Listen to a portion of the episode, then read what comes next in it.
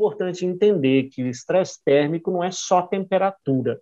O estresse térmico é uma combinação de vários fatores, e os três principais deles são temperatura, umidade e ventilação, ou movimento do ar. Né? Então, normalmente, o estresse térmico, todo mundo tende a pensar, ah, não, mas a temperatura não está muito alta. Mas depende da umidade, como ela está, depende da, da circulação do ar ou da densidade desses animais, se eles têm acesso ao ar para poder manter esse equilíbrio. Então, o estresse térmico em si é bastante complexo, por isso que a gente ouve muitas vezes né, na, na, meteorologia, né, a temperatura vai ser tanta, mas a sensação térmica vai ser tanta.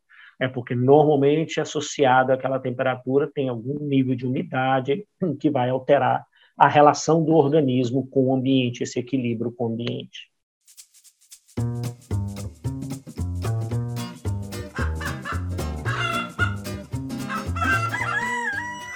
Olá, Avilovers! Meu nome é Gabriela Dal Ponte e sejam bem-vindos ao Avicast, o podcast da Academia da Avicultura. Hoje nós vamos conversar sobre estresse térmico, que é um tema muito importante na avicultura, pois afeta, além do bem-estar, também o desempenho das aves. A gente vai falar principalmente como identificar o estresse térmico, as maneiras de controlá-lo a campo. E para falar desse tema hoje, eu trago aqui o nosso convidado, o médico veterinário, Dr. Marcos Rostanho. Marcos, obrigada pela participação e tempo aí, disponibilidade para falar com a gente hoje. Ah, muito obrigado. É sempre um, um prazer poder ajudar, poder colaborar. Aproveito para parabenizar pela, pela iniciativa, pelo, pelo trabalho que estão fazendo. Acho muito interessante essas novas plataformas para difundir conhecimento e, e e ajudar as pessoas a, a terem acesso às informações. Muito obrigado. Imagina, obrigada. É nosso objetivo, né? Espalhar o conhecimento aí, trazer quem sabe muito para auxiliar, ensinar quem está em casa, no trabalho, dirigindo aí. Não diria que a gente sabe muito, mas alguma coisa, pelo menos, o que a gente sabe, a gente tenta compartilhar. Claro, ah, essa troca que, que é o importante, né? A gente sempre sai, com certeza, sabendo mais e, e, e melhor naquilo. Mas vou apresentar o Marcos para quem não conhece, quem está nos ouvindo é, e não conhece sobre ele. Ele é médico veterinário, formado pela Universidade Federal de Viçosa. Ele possui mestrado e doutorado pela Universidade de Minas Gerais. O Marcos tem um grande currículo aí, uma grande experiência, né, entre é, vários locais em que ele já esteve, onde já trabalhou, ele já foi consultor técnico global na Elanco, foi pesquisador do USDA nos Estados Unidos por mais de 10 anos, também professor adjunto na Purdue University, e atualmente ele é líder de marketing e operações da Phytobiotics North America. Então ele tem muito aí a nos adicionar e, e falar para a gente hoje.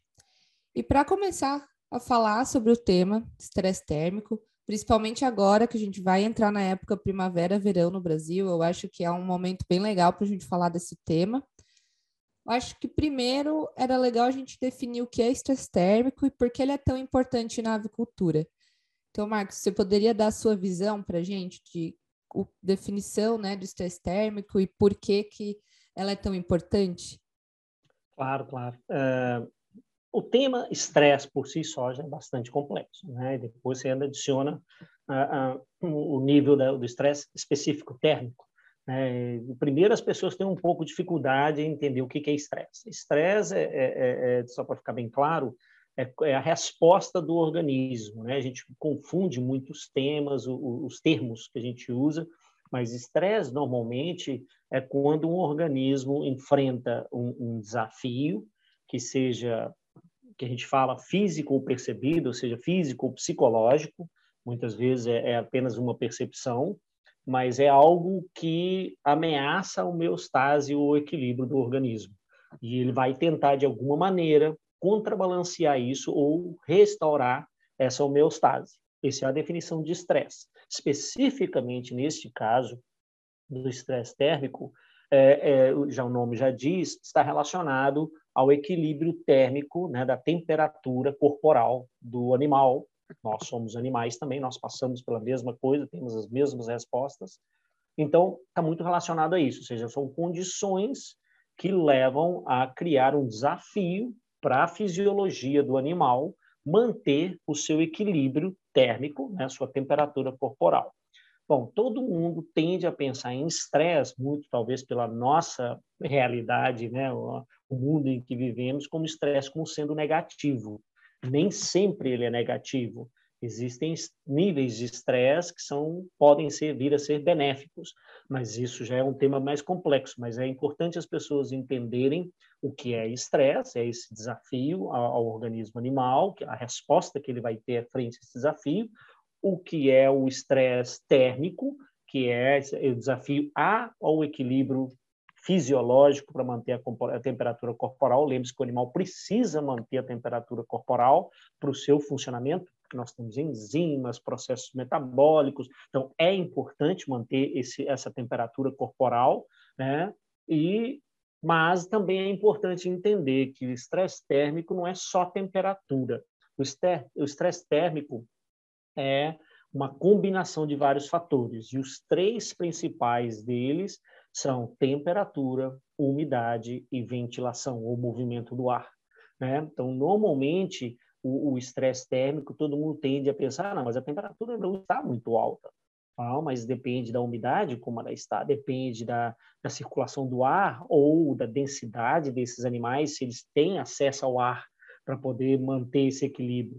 Então, o estresse térmico em si é bastante complexo, por isso que a gente ouve muitas vezes né, na, na, meteorologia, né, a temperatura vai ser tanta, mas a sensação térmica vai ser tanta é porque normalmente associado àquela temperatura tem algum nível de umidade que vai alterar a relação do organismo com o ambiente, esse equilíbrio com o ambiente. Ótimo, muito bom. É, de uma maneira simples, né? Como você definiria que é essa importância do estresse térmico para a avicultura? Bom, isso é muito importante. As aves, em, em geral, né, e no nosso caso, os frangos, as poedeiras, elas têm a, super, a superfície corporal coberta por, por penas, plumas, né?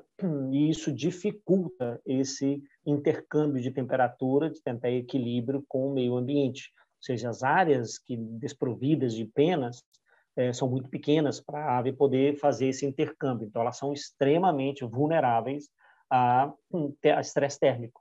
Além disso, tem a forma como elas são criadas, né, em alta densidade, galpões ou estruturas muito grandes que muitas vezes dificultam a circulação do ar. Né, é difícil você manter uma circulação homogênea dentro de um galpão muito grande, né, daí todas as novas tecnologias que vêm sendo desenvolvidas. Uh, além disso, o manejo está relacionado com isso também a densidade, especialmente é muito comum é, a densidade com que essas aves são colocadas, né, são alojadas, muitas vezes não se leva em conta como elas vão crescer e a densidade que vai ao final desse ciclo de produção. Muitas vezes, no final, elas estão, já estão bem grandes, cresceram bem, a gente faz tudo para que a mortalidade seja baixa, e aí essa densidade fica muito alta e dificulta essas aves a terem esse intercâmbio de temperatura com o ambiente ou falhas de manejo no alojamento de pintinhos, temperaturas mal reguladas e assim por diante, falhas de sistemas, mesmo com toda a tecnologia né, nos galpões, os sistemas eletrônicos falham, falta energia, algum problema que acontece, falhas de manejo de indivíduos que têm que estar atentos a levantar, baixar cortinas, ligar ventiladores e assim por diante. Né? Então, tudo isso mostra complexidade. Ou, antes que eu me esqueça, sistemas novos agora em que as aves têm acesso a, a áreas externas, né, criações externas, elas passam a ser mais susceptíveis, dependendo da região onde essa granja está localizada. Por exemplo, aqui nos Estados Unidos é muito comum a gente ver a maior parte da avicultura, especialmente de corte, está toda na região sul, e no verão é muito quente. Né? No Brasil também, você vai ao, ao centro-oeste, você vai mesmo no sul, quando você fala em Santa Catarina, Paraná, eles têm épocas no verão que são bem quentes. Então, tudo isso é importante. Bom, mas do ponto de vista de valor para a agricultura, isso também é muito importante, porque muitas, vão haver muitas consequências fisiológicas, imunológicas, como você mesmo mencionou no começo, é um problema muito importante de bem-estar animal. Hoje em dia, isso é, é um fator muito importante, né, na, na, produção, tudo isso tem efeito, por exemplo. Então, essas aves podem se tornar mais susceptíveis a é, infecções, por exemplo, a, a, doenças. A gente sabe que existe uma conexão direta, é uma área na qual eu tenho trabalhado muito, uma conexão direta entre estresse térmico e saúde intestinal, que hoje é fundamental na produção uh, uh, avícola, né? A maior custo de produção é a ração, se o trato intestinal não está funcionando apropriadamente, como não vai estar no caso de, de um plantel em estresse térmico, você vai perder muito dinheiro, porque vão haver implicações que a gente pode discutir aqui durante essa conversa. Mas só para pintar um panorama geral das diferentes implicações e da importância para a avicultura. Não, e muitos pontos importantes, né? Você mencionar essa nova maneira, esses novos tipos de criação também, porque eu acho que é, é um desafio que está aparecendo agora, né? Que vai surgir, então, mais um, um desafio para manter realmente essas aves livres de estresse térmico e como controlar daí o galpão, sendo que, enfim, acho bem interessante esse comentário. E como que a gente pode avaliar, digamos, o estresse térmico? Quais são os principais indicadores de estresse térmico em um lote? É, a gente consegue mensurar um nível de estresse? Qual que é a sua avaliação sobre isso? É, quantificar estresse é complicado. Né? Esse é um tema que não só a indústria como a área acadêmica tem tentado explorar por muitos anos. Eu mesmo trabalhei num grupo por vários anos em que o foco deles era comportamento e bem-estar animal. Então ele eu, acompanhava a pesquisa deles. O meu foco era mais, né, microbiologia, saúde intestinal, mas como a gente interagia, eu observava as dificuldades de, de, de estabelecer parâmetros é, é, é, claros ou objetivos de quantificação ou de mensuração dos níveis de estresse. Né? Mas a indústria, estando ou não a ciência nesse nível ainda, a indústria continua se movendo e continua evoluindo. E hoje já existem metodologias para score, para monitoria, para categorização de bem-estar animal para diferentes espécies e está crescendo bastante para a avicultura. Né? Como me mensurar, como observar, eu acho que do, como veterinário, né, ou como pessoa diretamente envolvida na produção, nosso foco é tentar detectar o problema o mais rápido possível para tentar intervir. Então, a única forma que isso acontece é com observação muito próxima. Então, você precisa ter indivíduos, pessoas nesses galpões, nessas, nesses lotes que estão observando o comportamento dessas aves. Lembre-se que, por ser um estresse, vai haver alteração de comportamentos. Né? E isso, é, uma pessoa bem treinada, uma pessoa bem engajada na produção, ele tem que observar isso. Muitas vezes não é só lá e fazer os check, né? Não, não, temperatura está tanto, a ventilação está tanto, está tanto, não, não. Como é que estão as aves? Como é que elas estão distribuídas no galpão? Então, elas vão ter, lembre-se que essas instalações, como eu mencionei antes, elas vão ser muito grandes. Então, é muito comum que as aves tendam a se agrupar em determinadas áreas dessa, desse, desse galpão. Né? E isso muitas vezes gera até confundimento. As pessoas pensam que por as aves estarem se agrupando em determinadas áreas, elas não, elas estão com frio, elas não estão com calor, a temperatura não está boa. Mas não é isso. O que acontece é que é muito difícil, especialmente instalações mais antigas, em ter um ambiente homogêneo ao longo de toda a instalação. Então, em alguns focos, alguns pontos, você pode ter uma, uma, uma, área onde a umidade ou a ventilação não é boa, né, ou a temperatura, o sol está batendo ali mais tempo do dia, o que quer que seja. Você tem uma área que está muito, não está ideal para as aves. Elas vão tentar evitar aquela área, elas vão tentar, e como essas aves a gente trabalha com uma densidade alta, elas vão se aglomerar em outras áreas, elas vão procurar áreas em que há uma melhor ventilação, que elas são, lembre-se, comportamento, é igual, é igual ao nosso, igual aos humanos nós vamos procurar uma zona de conforto. Se está desconfortável aqui, você está num ambiente, você tem na sua casa uma sala que é muito mais quente que as outras, que o sol bate na laje ou na parede à tarde toda, você no verão vai evitar aquela sala, você vai procurar outra, onde está mais fresco. E as, os animais, as aves não são diferentes, elas fazem igual. Então, observar o comportamento. É, observar o, a consequência do comportamento, o que, que vai acontecer, o que, que acontece quando a gente está com calor, né, quando está desconfortável, seu consumo de alimento reduz. Você vai passar a seu seu seu seu, seu consumo, né, diário de, de ração vai reduzir. Por quê? Não só porque é, é, você não tem essa vantagem, é um mecanismo de regulação normal, mas o seu organismo não quer gerar mais calor internamente.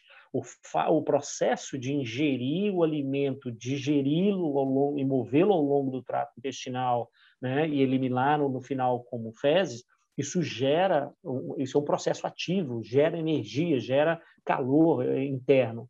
As aves vão evitar isso, elas já estão com calor, elas não vão querer. Por outro lado, elas vão buscar aumentar o consumo de água. Então, se você monitora de perto o consumo de ração, o consumo de água, você provavelmente vai observar essa distinção. Obviamente, assumindo que a água é de boa qualidade, boa temperatura está fresca, porque se essa água está quente, né, ou passa a tubulação que traz essa água passa pela parede externa, ou vem por fora no sol e essa água chega morna, elas também não vão querer tomar essa água, né?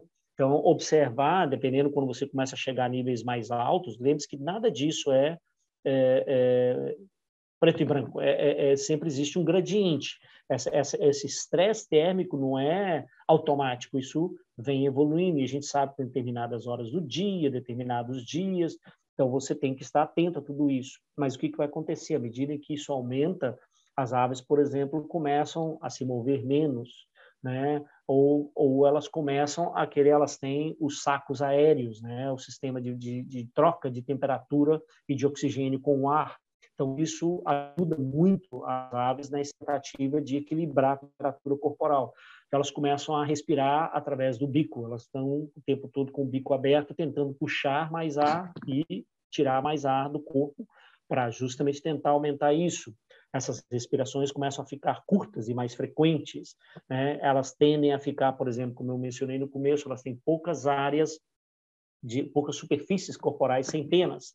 Umas delas é sobre as asas. Então essas asas vão tender a ficar normalmente mais é, eretas e com as asas abertas para tentar aumentar essa circulação de ar e esse intercâmbio de temperatura com o ambiente.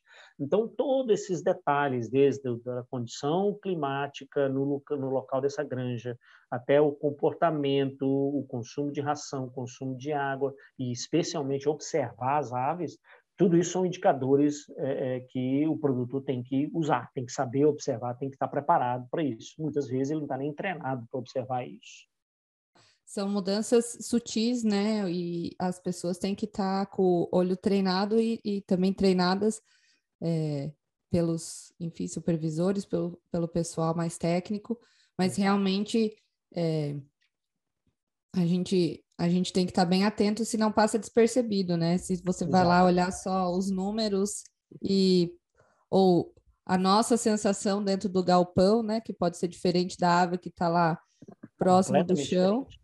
É, esse é outro ponto importante, né? Ao entrar no galpão e observar, muitas vezes a gente tende a não, mas que tá bom, tá agradável, mas talvez está para nós, não para as aves. Lembre-se que a temperatura corporal da ave é mais alta.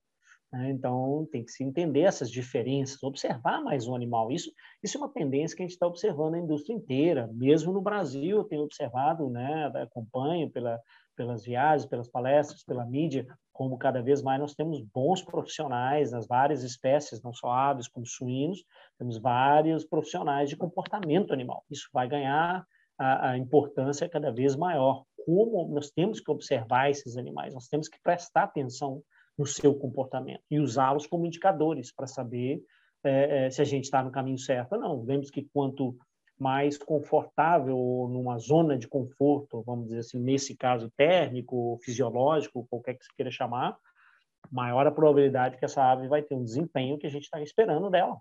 Esse é um ponto bem simples, mas que a gente às vezes falha em observar.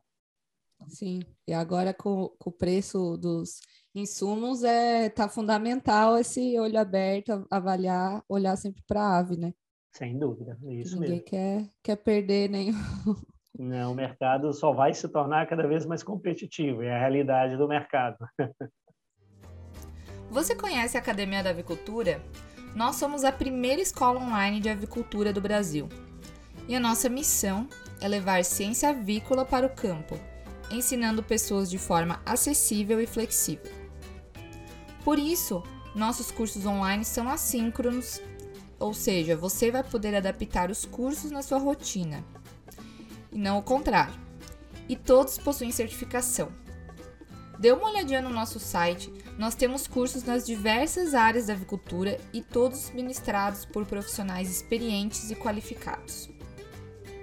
Dentro do nosso portfólio, nós temos curso de doença de gumboro, sanidade, coccidiose, incubação, nutrição e imunidade, Programa Nacional de Sanidade Avícola e muito mais. Então entre no nosso site www.academiadaavicultura.com.br.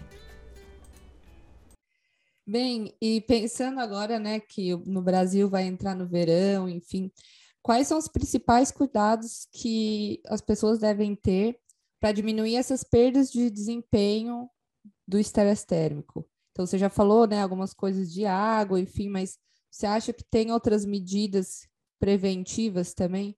Ou, ou para reduzir quando a gente avalia que tem, né, está tendo um estresse, digamos assim? Primeiro, as pessoas têm que entender, né, que é, é, o velho ditado, né? Prevenir é melhor que remediar. A gente tem isso no Brasil. É verdade. Lembre-se quando você chega ao ponto de detectar esse tipo de problema, né? Você não quer dizer que você não se antecipou, não sanou, não preveniu antes. E quando você chega a esse ponto, primeiro você já perdeu bastante dinheiro aí em produção, o que quer que seja né? mortalidade, produção, o que quer que seja nisso aí. Segundo, você vai gastar para poder remediar a situação depois.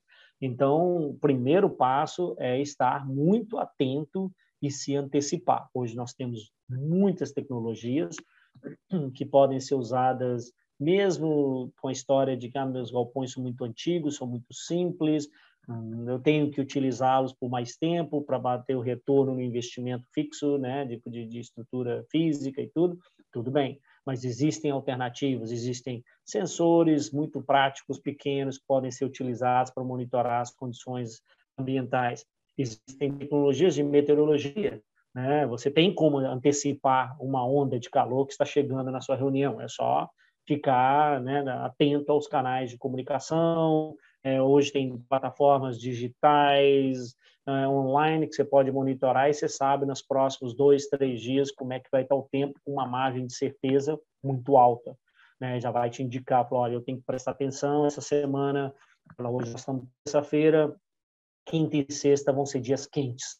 Eu preciso prestar atenção nesses dias. O que, que eu vou fazer? vou baixar as cortinas, manejar as cortinas, ventiladores, prestar atenção na qualidade dessa água, não só a qualidade, disponibilidade em si, acesso das aves às águas, mas que temperatura dessa água. Essa água está numa temperatura boa para que as aves né, possam tomar e manter esse, esse controle térmico. É, brasileiro é muito criativo, eu já vi em muitas regiões, é, preciso, por exemplo, em, eu já estive em instalações nos quais, em regiões quentes, eles têm aspersores no, nos telhados, esses galpões, para poder, sim, gera umidade, mas ao mesmo tempo refresca, baixa a temperatura, né? Mudar as dietas, existem formulações de dietas específicas, os nutricionistas já sabem em determinadas épocas do ano como as aves vão reduzir consumo, como é que eu faço com a quantidade de energia por unidade de ração que elas vão consumir, com os níveis, né? A ave, quando ela passa por esse processo, ela vai mudar o seu metabolismo, então ela vai alterar depois a taxa de deposição de proteína, assim, utilização de energia. É, uso de aditivos é outro parâmetro, que é outra alternativa que é bastante utilizada e tem ganhado bastante é, tração pelo mundo afora. É, então, você tem todas essas coisas. Ir com mais frequência, observar mais essas aves, né? E assim, ou nessas épocas, se você estiver alojando, você já sabe que na época de verão talvez eu tenha que prestar atenção na taxa de lotação, baixar um pouco para poder permitir uma ventilação maior, pintar a estrutura. Hoje em dia, eu estava vendo esses dias uma, uma reportagem, um artigo de um, como eles mostram pintar o telhado com não só a cor, por exemplo, branca para não absorver calor, mas agora tem tintas especiais que refletem é, é os raios e com isso a, a, era impressionante a eficiência que eles tinham em reduzir a temperatura ambiental dentro do galpão. Né? Então, você tem uma, uma, multitude muito grande de, de fatores ou de intervenções que você pode utilizar, apenas as primeiras que me vêm à mente agora. Sim, a tecnologia cada vez, né, enfim, tanto com essa parte mais física de tinta, de materiais, quanto sensores, e, e hoje em dia tem até robôs, né, que andam com os frangos e é, analisam a temperatura naquele, naquela altura, lá junto com os frangos, é, faz se movimentar e ter é, umidade e tudo. Então, com certeza, mecanismos, né, formas da gente tentar avaliar e, e, e agir em cima daquilo te, temos, né? É, tem que ver o que, que se aplica em cada, em cada situação. Exato. A gente tem que ser proativo, não pode ser passivo. Não pode ser tipo, ah, eu sempre fiz assim, é desse jeito, ah, eu não tenho condições. Hoje em dia, o acesso à informação e às coisas é muito fácil. Então, é, é encontrar a alternativa que se aplica a você. Tá, claro, não vou demolir um galpão e construir um novo, mas espera aí, como que eu tenho, o que, que eu posso fazer? Que de baixo custo, o que, que eu posso fazer para tentar evitar esse problema? Né? Como eu disse no começo, é, você tem que se antecipar. Né? Quanto mais cedo você intervir, menor a probabilidade do problema ocorrer, ou se ele ocorrer, ele vai ocorrer numa magnitude muito menor, o impacto vai ser bem menor. E, bem, acho que agora quero entrar num assunto que para mim é, é, eu gosto muito e você tocou antes, que é como o estresse térmico afeta a saúde intestinal. Saúde intestinal, todo mundo fala, é um, um tópico muito né, quente, digamos assim, dos últimos anos.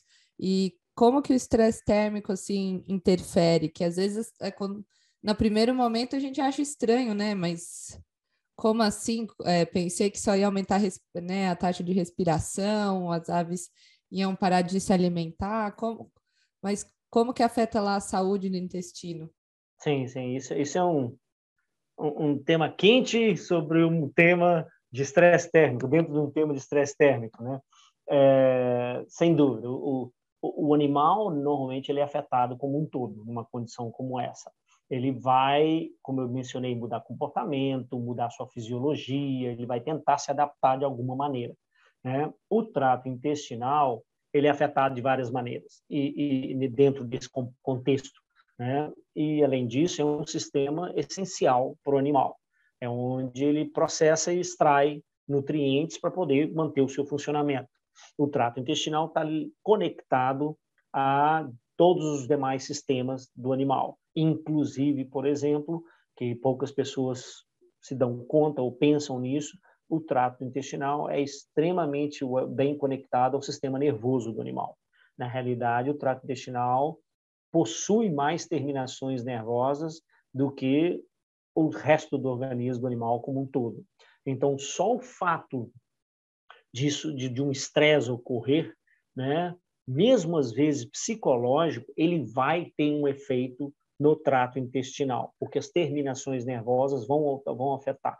Então, isso vai acontecer, assim, tentando organizar, mas de uma maneira bem simplista, você vai ter problemas, por exemplo, é, alterações de motilidade do trato intestinal. Então, o que acontece? Ele vai, como eu disse, o processo de é, ingerir, digerir, processar e absorver nutrientes do, da ração é um processo ativo, é um processo que gera muita energia dentro do corpo do animal. Ele vai reduzir isso, então vai haver uma menor taxa de movimentação de motilidade intestinal. Vai haver isso, isso, isso gera o, a, a, a, o sinal para o organismo consumir menos ração, ao mesmo tempo menor consumo de ração retroalimenta o sistema para né, mudar a sua fisiologia. Já tem muitos estudos mostrando há uma, uma, uma redução drástica da secreção de enzimas digestórias. Então, isso ocorre bastante. Né? É, outra coisa que as pessoas muitas vezes não se dão conta é, como eu expliquei no começo, que a ave tem poucas superfícies de, eh, sem penas, né? isso é normal para todos os animais. A, na tentativa de aumentar o intercâmbio com o ambiente, como se diz, eliminar calor o máximo possível, o sistema que a gente tem né? Igual se a gente pensar num, num carro, num veículo, ele tem o seu radiador, que é uma água, um líquido que circula por aquelas membranas fininhas, justamente para poder manter a temperatura do motor, para não deixar ele sobreaquecer, né? O sangue é o nosso líquido, o sangue é que circula por todo o organismo, exatamente tem esse objetivo de manter a homeostasia térmica dentro do organismo animal. O que, que vai acontecer? Quando a temperatura ambiente começa a aumentar, a umidade, a ventilação, a sensação térmica do animal começa a sair do seu controle, ele, o organismo automaticamente começa a dirigir toda essa circulação sanguínea para as periferias, em detrimento dos órgãos, das vísceras e dentre as vísceras está o trato gastrointestinal. Então, vai haver o menor aporte de sangue para o trato intestinal. Quando nós pensamos na estrutura intestinal, que é um órgão extremamente importante, nós temos todos os enterócitos nas vilosidades.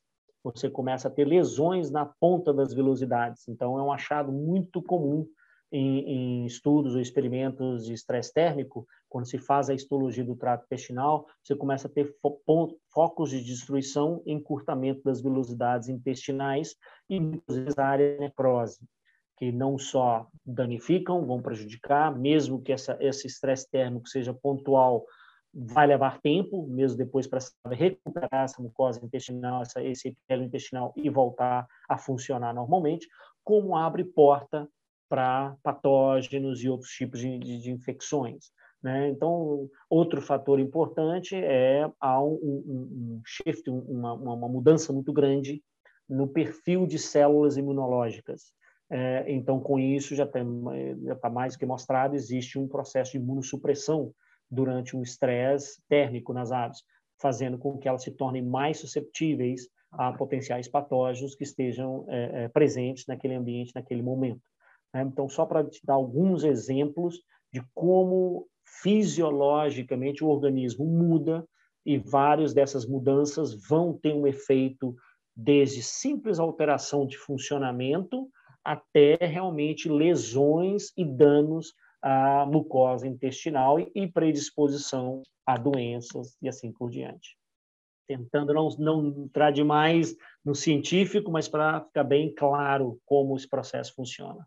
Não, sim, deu para, assim, é bem complexo, né, essa interação, porque a gente vai, né, vai existir a, a característica da parte do sistema nervoso em si, e alteração de motilidade, mas também de circulação sanguínea.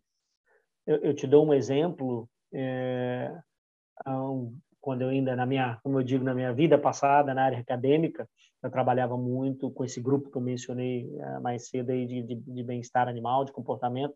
Eu trabalhei, eu tinha uma linha de pesquisa muito relacionada à interação entre estresse e é, salmonela, né, infecções por salmonela.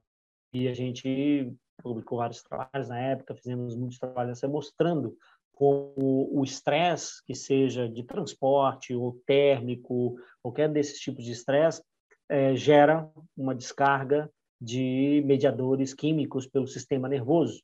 O trato intestinal tem tantas terminações que a gente ficava chocado. A gente fazia quantificação de, dessas catecolaminas, por exemplo, no trato intestinal, chegava a ser duas, três vezes maior do que você encontra na circulação sanguínea.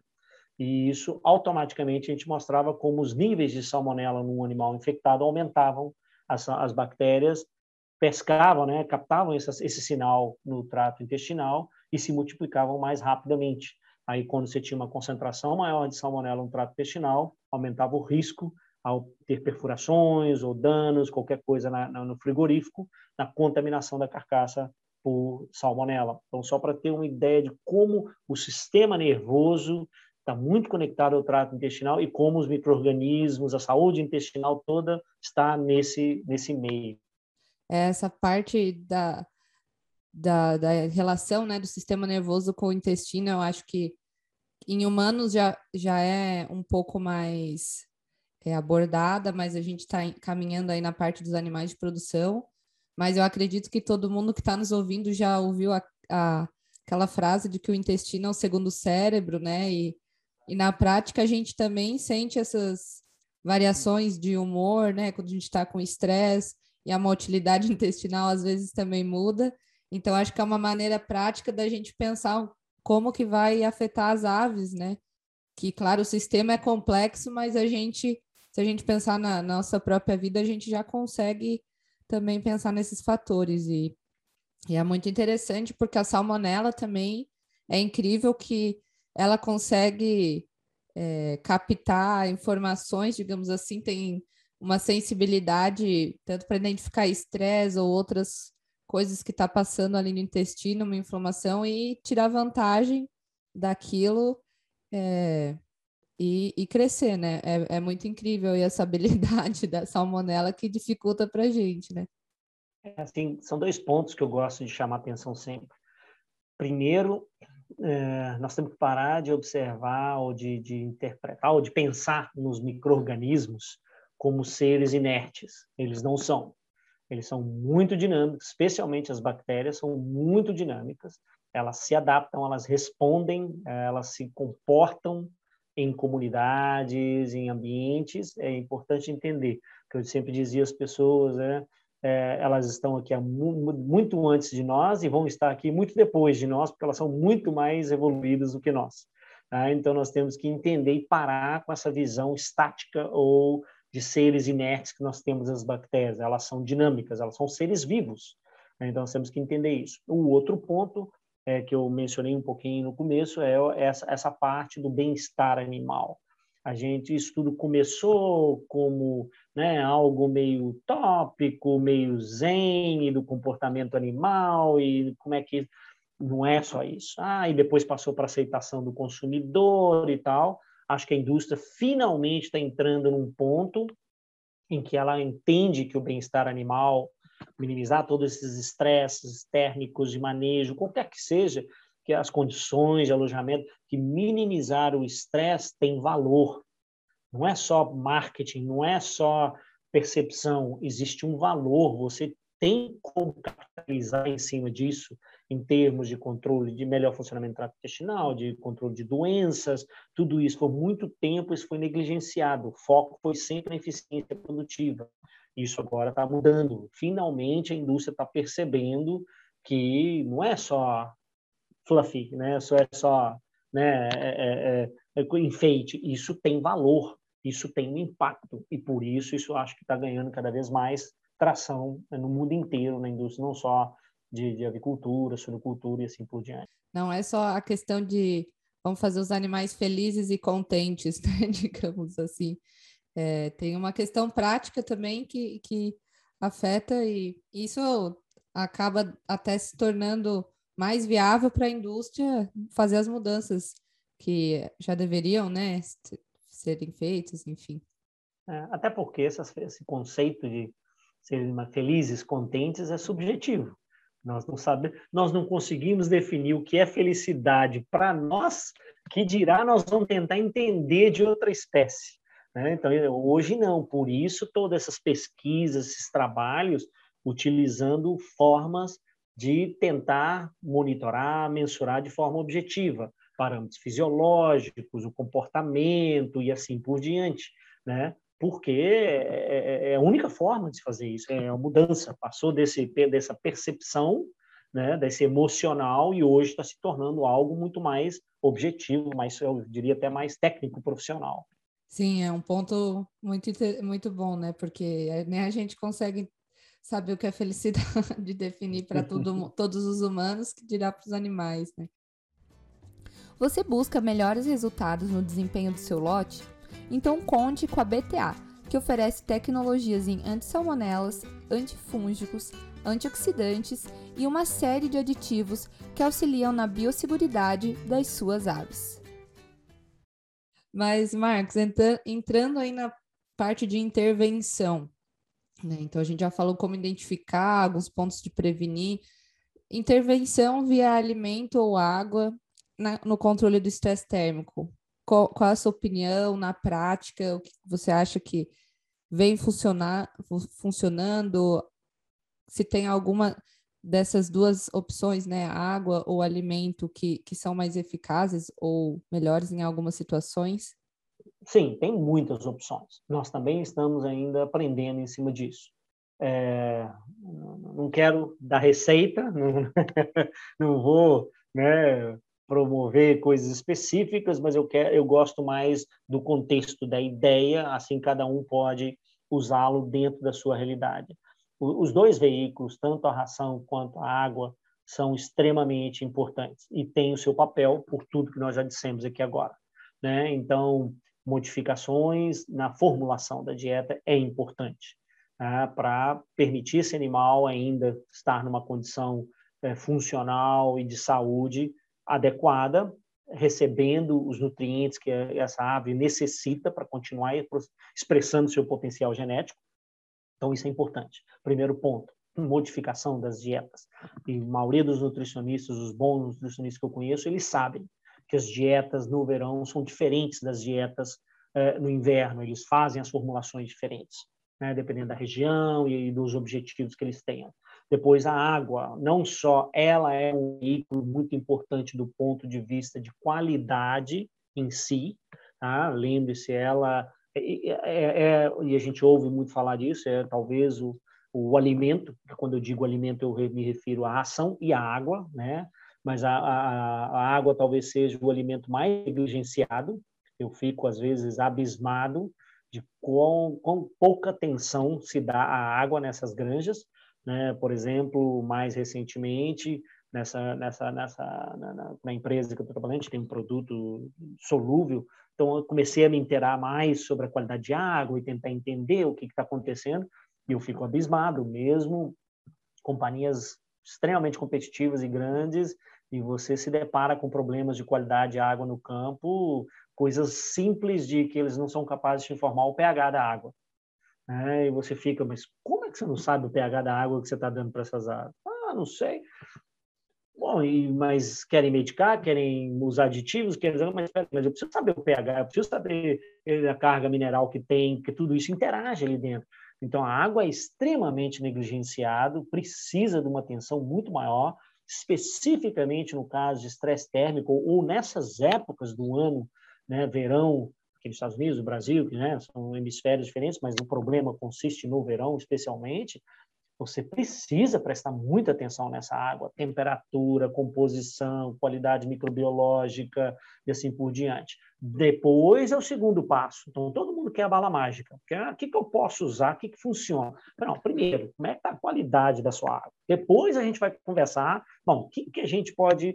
A água é um veículo, não é a solução do seu problema. Primeiro, ela tem que estar numa condição boa. Depois, você tem muitos aditivos que hoje estão disponíveis no mercado e cada vez mais vão ganhando é, tração. Tá? Não vou entrar em categorias específicas, mas o foco normalmente é especialmente o que? Hidratação dessas aves, né? é importante. Quando a gente, seres humanos, está num dia de calor, está praticando esporte, procura se hidratar, né? Até nós temos até o, o, os sport drinks, nós temos aí as bebidas esportivas e não sei o quê, é a mesma coisa com as aves, então nós temos desde suplementos básicos de, de eletrólitos e assim por diante, até a parte de tentar proteger a mucosa intestinal, por exemplo, ou o organismo em termos de estresse oxidativo, como consequência do estresse térmico. Então, nós temos aí vitaminas, aminoácidos, minerais, fitogênicos e um monte desses que estão entrando no mercado hoje em dia, né? Tem que se entender, tem que se testar, tem que procurar saber a informação direito, né? tem que testar nas suas condições, na sua, de acordo com a sua qualidade da sua água que você tem. Né? Então, tudo isso é importante. Mas tem muitos, muitas ferramentas, vamos dizer assim, que são, são, estão disponíveis e devem ser utilizadas em situações além, obviamente, não pensando em bala mágica, pensando em complemento a, ao manejo, à densidade, às condições ambientais e assim por diante. Mas existem todas essas que eu tentei dar uma, uma visão, mas os dois veículos, né, o alimento, a ração e a água, são muito importantes, são práticos. É, Lembre-se é como nós temos acesso a essas aves, por causa do volume de animais que nós temos, nós não temos como e não queremos manipulá-los demais, porque isso também gera um estresse, né? Então a gente usa esses veículos e sim, tem muitas intervenções que podem e devem ser utilizadas estrategicamente de acordo com a época do ano e quando o risco é maior do estresse É importante que nem né, como você falou, o básico, né, enfim, de, de você tá fazendo outras coisas para daí entrar com as intervenções nos momentos que realmente necessita, é, é importante, né? Não existe um pó de pirlim-pim-pim, a que vai resolver. Pronto, agora resolvi todos os meus problemas. Exato, exato. E olha, eu te digo, a maioria das vezes, é, agora já nem tanto, mas até recentemente eu trabalhava muito no campo, em todas as regiões do mundo, não é diferente em lugar nenhum do outro. É, a maioria das vezes, o tal do ser humano é o fator mais complicante da história da equação aí. E eu, eu aprendi há muitos anos atrás a, a regra do mínimo dos três porquês. Né? Você vai numa granja, vai resolver um problema e é chamado para resolver algum problema, começa perguntando, mas por que que isso está acontecendo? E, e vai nesses porquês. Fatalmente, no mínimo com esses três porquês, vai sair alguém não fez algo, alguém não fez direito, alguém não prestou atenção em alguma coisa. Pode ter certeza. ah, muito bom. É, bem isso. E acho que o pessoal que tá no que trabalha mais direto com as pessoas é, vão poder usar essa, essa fórmula dos três porquês aí no campo. É, não é crítica, mas é o fator humano. Nós somos, mas nós, nós, nós somos os, os mais imperfeitos componentes do sistema de produção. Tá? Então, e tudo depende de nós, dos humanos, é, tomar decisões, executar e assim ter uma estratégia, tomar decisões, executar e assim por diante, monitorar, né, saber as coisas, a hora de corrigir, de mudar, de alterar. E o problema é que é, é, e não é fácil. Todo mundo sabe que trabalhar no campo, trabalhar com animais, trabalhar com produção não é uma tarefa muito fácil. É, então, mas muitas variáveis. Muita atenção, muitas variáveis, demanda muita atenção, demanda muita dedicação, muito tempo, né? Mas uma vez que se toma a decisão de embarcar nisso, para ter sucesso tem que ser bem feito. Então tem que dedicar, tem que ir atrás. Então assim, algo que eu sempre procurei fazer ou adotar como, como postura não é uma postura de crítica, né? Mas é, de orientação, de educação. Né? Muitas vezes o produtor nem está educado para aquilo, ou como eu disse, ele fez a vida inteira dele assim, ninguém nunca disse para ele que podia ser feito de outra maneira, ou que tinha outra coisa que poderia ser feita, ele continua fazendo daquela maneira. Ele não tem acesso muitas vezes aos papers científicos, às conferências, às novas tecnologias. Ele precisa de alguém que eduque ele. Né? Então, isso às vezes é um papel do técnico. Né? E lá não é só para resolver o problema, é para educar o produtor também, para abrir os olhos dele para outras coisas que poderiam ser feitas, que seja tratando um estresse térmico, que seja tratando de outro tipo de problema, que quer que seja lá. E traduzir, né? Traduzir a informação técnica para uma maneira que aquela pessoa possa realmente entender e, e, aplicar, usar exemplos práticos, alguma coisa porque não adianta chegar lá com techniquez e, e querer que a pessoa entenda. Esse é o problema da ciência hoje em dia, nós estamos vivendo isso na nossa realidade global. Né? A ciência, a informação gerada na ciência, ela não é acessível ao público geral. Ela não compreende. Para eles é outra língua, é outro, outro, ou não chega, ou quando se tenta explicar, eles não foram preparados para isso. Cientistas, pesquisadores e profissionais em geral, eles, como nós, né? Eu digo eles, mas nós, é, eu faço parte dessa comunidade. É, a gente comete um pecado capital, que é a gente se fecha no nosso mundo, a gente gera toda essa informação, todo esse conhecimento, mas nós fazemos um trabalho muito pobre de comunicação, de levar isso para fora, para a sociedade. A gente assume que todo mundo aceita, que todo mundo sabe o que é. E a gente está vendo isso na nossa realidade global hoje, que isso não é verdade. Então, acho que isso é um problema. E na nossa na produção animal é a mesma coisa. Tem uma quantidade de conhecimento, de informação absurda. Eu mesmo, apesar de eu estudar o tempo todo, sou uma maquininha de ler e todo vendo as coisas, vira e mexe, eu me deparo com informação que eu, mas por que eu não pensei nisso? Eu não vi tal coisa. Olha, eu nunca tinha visto esse estudo. Esse estudo te dá uma ideia de outra coisa. Imagina a pessoa que está no campo, absorvido o dia inteiro, só resolvendo problema e lidando com o dia a dia mecânico, vamos dizer assim, da, da execução. Ele não tem tempo, ele não foi preparado para isso. Então, é a função do veterinário, do, do zootecnista, do nutricionista, quem quer que seja que esteja envolvido nessa, nessa, nessa, nessa conexão, né, que está lá e interage com a produção, em mastigar essa informação, oferecer essa informação. Então, eventos como né, trabalho de extensão, congressos, dias de campo, podcast, coisas como a função é disseminar esse conhecimento. Sim, sim, é, eu bem, eu estou terminando meu doutorado também, né? Sou dessa parte mais da ciência, mas eu é, percebo muito assim, eu gosto muito da parte da educação e a gente vê o quanto e quando a gente sabe muito, né? O pessoal que é muito técnico, muito científico, tem dificuldade às vezes de entender que para a gente é óbvio, né? Uma coisa que a gente fala, porque a gente tem muito conhecimento de base para chegar naquilo, né? E quando a gente vai explicar aquilo para uma outra pessoa que não tem aquele conhecimento, não, tem que começar lá de baixo, então, né? E tem que ou simplificar, trazer para a prática, porque e é difícil, tanto que essa é uma das missões quando a gente criou a Academia da Avicultura era trazer o que tem em conferência, o que tem dentro da academia, ou que, claro, né, pessoas da indústria que também tem esse lado mais técnico, científico, sabem, para tentar levar mais para o pessoal que está também na extensão, que está trabalhando com, com, mais a campo, porque não adianta a gente falar para a gente, né, pregar para quem é crente. É, a gente vai dentro das nossas conferências, nossos simpósios, e né, tá pregando ao, ao padre, porque não, todo mundo ali sabe fala uma coisa, mas e o campo? Nós podemos tentar resolver tudo ali dentro daquela conferência, mas se não pegar no campo, valor zero, não deu resultado nenhum, não teve impacto nenhum.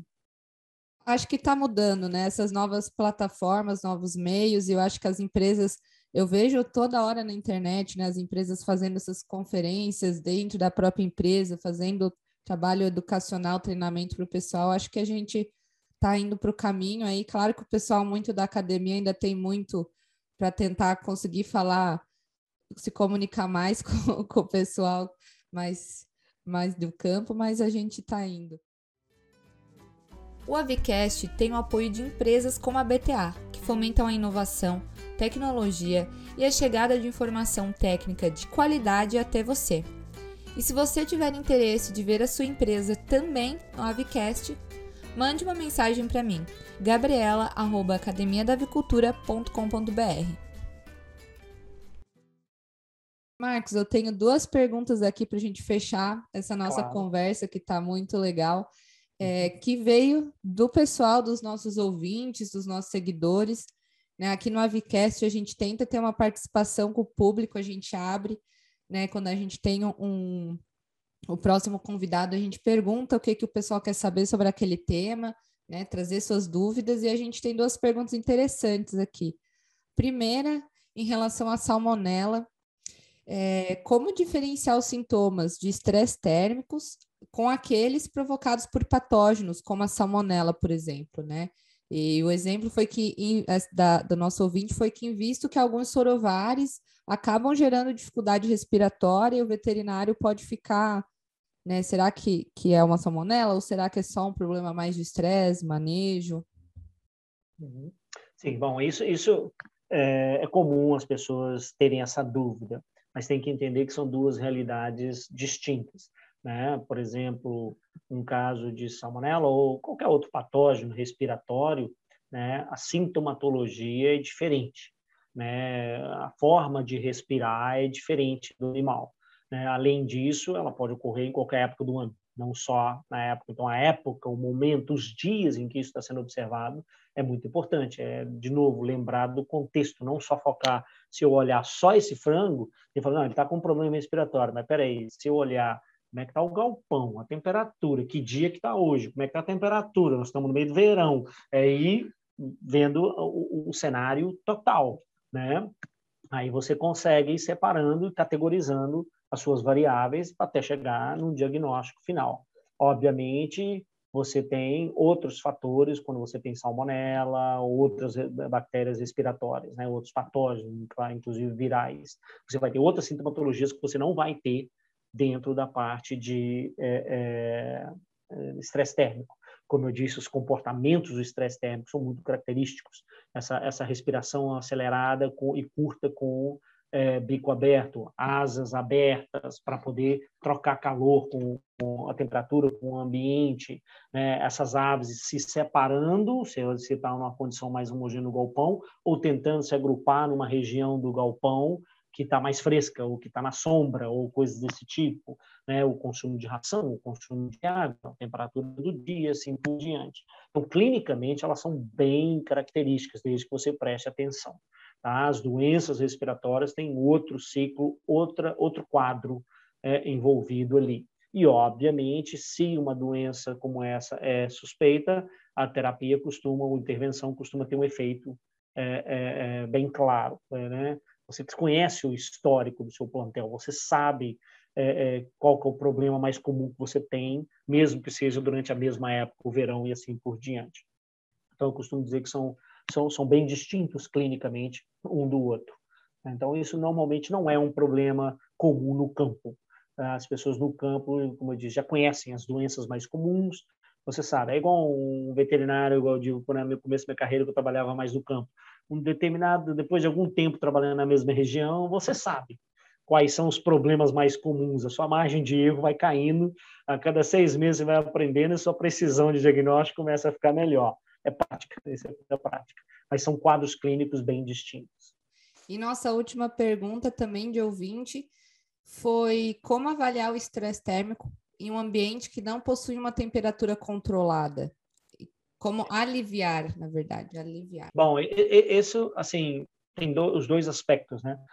Obviamente, depende de onde você está, região do ano e tudo, mas normalmente instalações que não têm toda a tecnologia tendem a ser instalações mais antigas, então elas tendem naturalmente a ter uma predisposição maior, um risco maior de experimentar ou de vivenciar é, condições de estresse térmico, porque foram construídas em outra época do ano. A gente está vendo como o clima está mudando. Quer queira aceite ou não aceite, não vou entrar no mérito da discussão, mas nós estamos vendo como as ondas de calor são cada vez maiores né? Nós estamos vendo, né, apesar de morar aqui, eu tenho contato com a família, com todo mundo do Brasil quase diariamente. Eu estou vendo o racionamento de água, as ondas de calor que estão cada ano piores. A região que eu cresci, que eu estudei e vivi, nunca foi uma região quente, que é Viçosa, em Minas Gerais, uma região montanhosa, uma região muito agradável ouço da minha família, dos amigos, como eles se queixam que o calor está insuportável, né? Você vê a onda agora que todo mundo agora tem ar condicionado. Na minha época, a gente vivia bem sem ar condicionado, sem nada. Hoje, se viver sem um ar condicionado, é você vai torrar, né? Então, isso mostra como as coisas estão mudando. Essas instalações, como eu disse, elas têm um custo, elas são um custo né, que é da estrutura que ela tem que se pagar e elas vão usar, os produtores vão usá-las o maior tempo possível. Bom, hoje, com a velocidade do conhecimento e da produção, da intensificação, da competitividade, cinco anos já é muito tempo.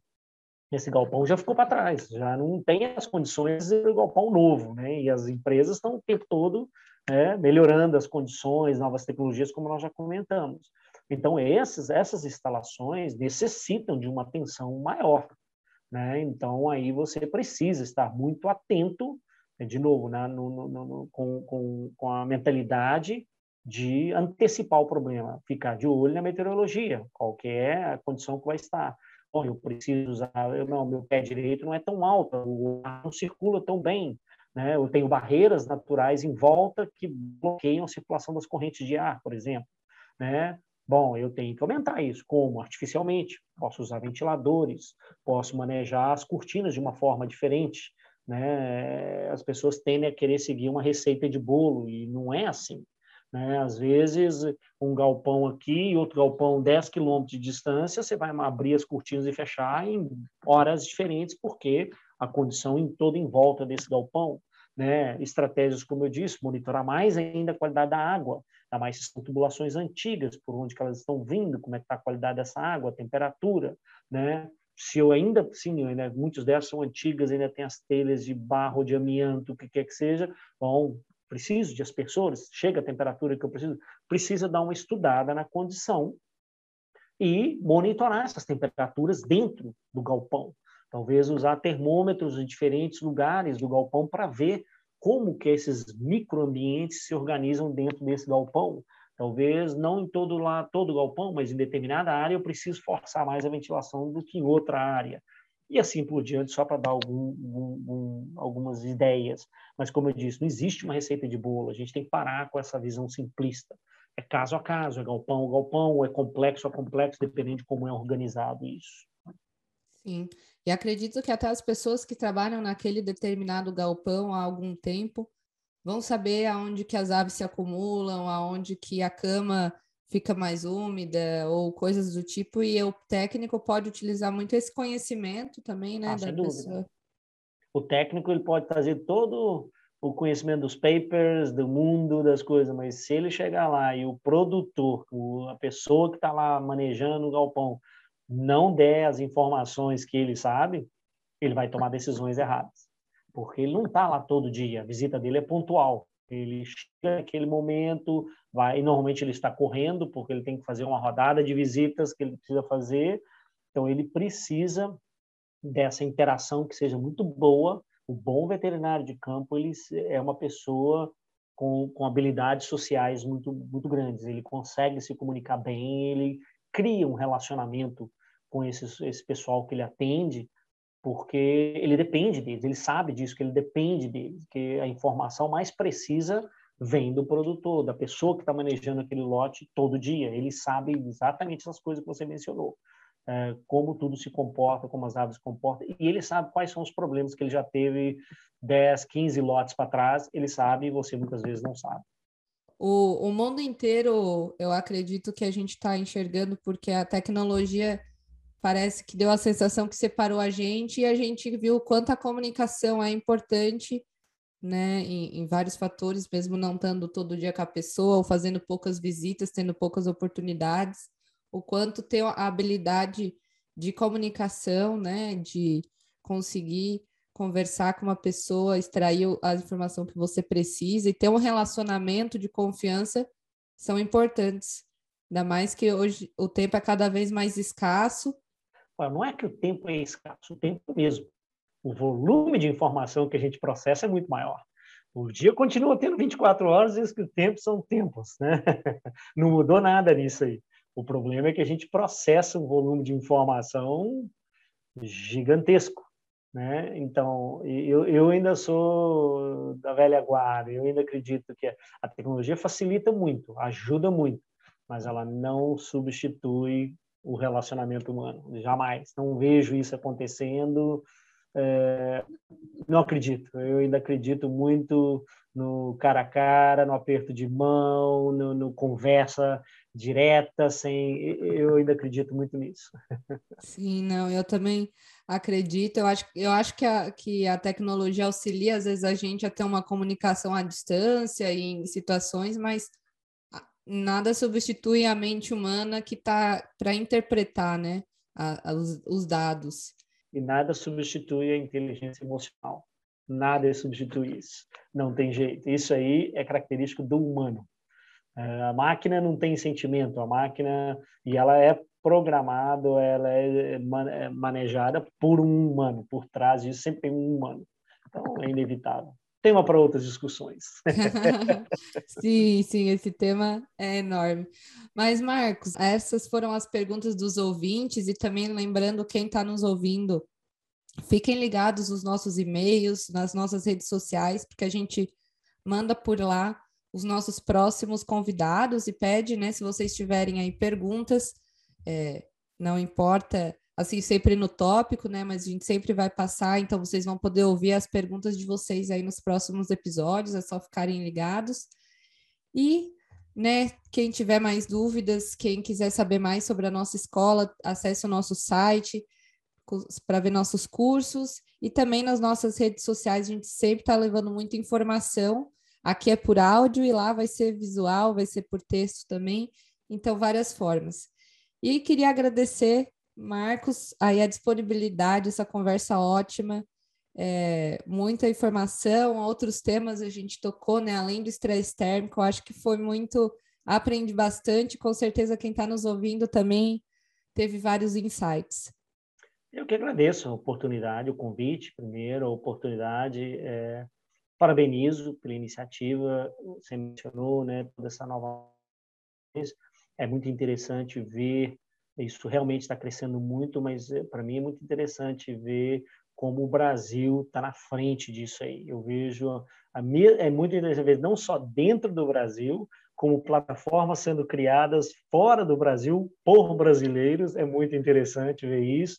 Conheço vários, tenho interações com vários, né, questão da área, isso só dentro da nossa área, imagino que deve ter em outras áreas, cultura, avicultura, que eu trabalho nessas duas mais, mas é, é, é um trabalho muito bom que vocês estão fazendo, é um trabalho muito importante, agradeço a oportunidade, como eu disse, de pessoas como eu poder vir aqui e é, participar e, e, compartilhar nossa experiência, nossa vivência. Espero né, ter correspondido à expectativa de quem vai ouvir é, essa conversa, adicionado pelo menos alguma coisinha.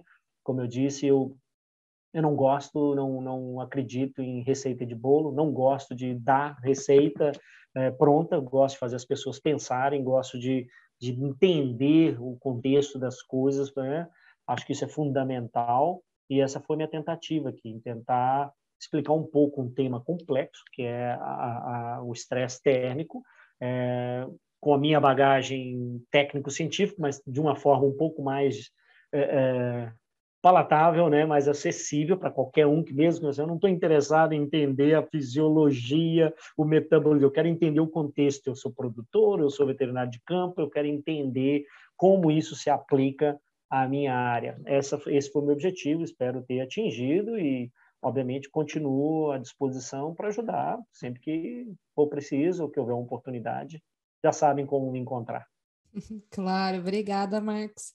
Queria agradecer quem está em casa também, ou no trabalho, no carro, enfim, nos ouvindo. É um prazer e a gente faz sempre com muito carinho para vocês. Espero que, que vocês tenham gostado do nosso episódio e fiquem aí para os próximos episódios, que com certeza vai ter muita informação e inovação para vocês. Muito obrigada.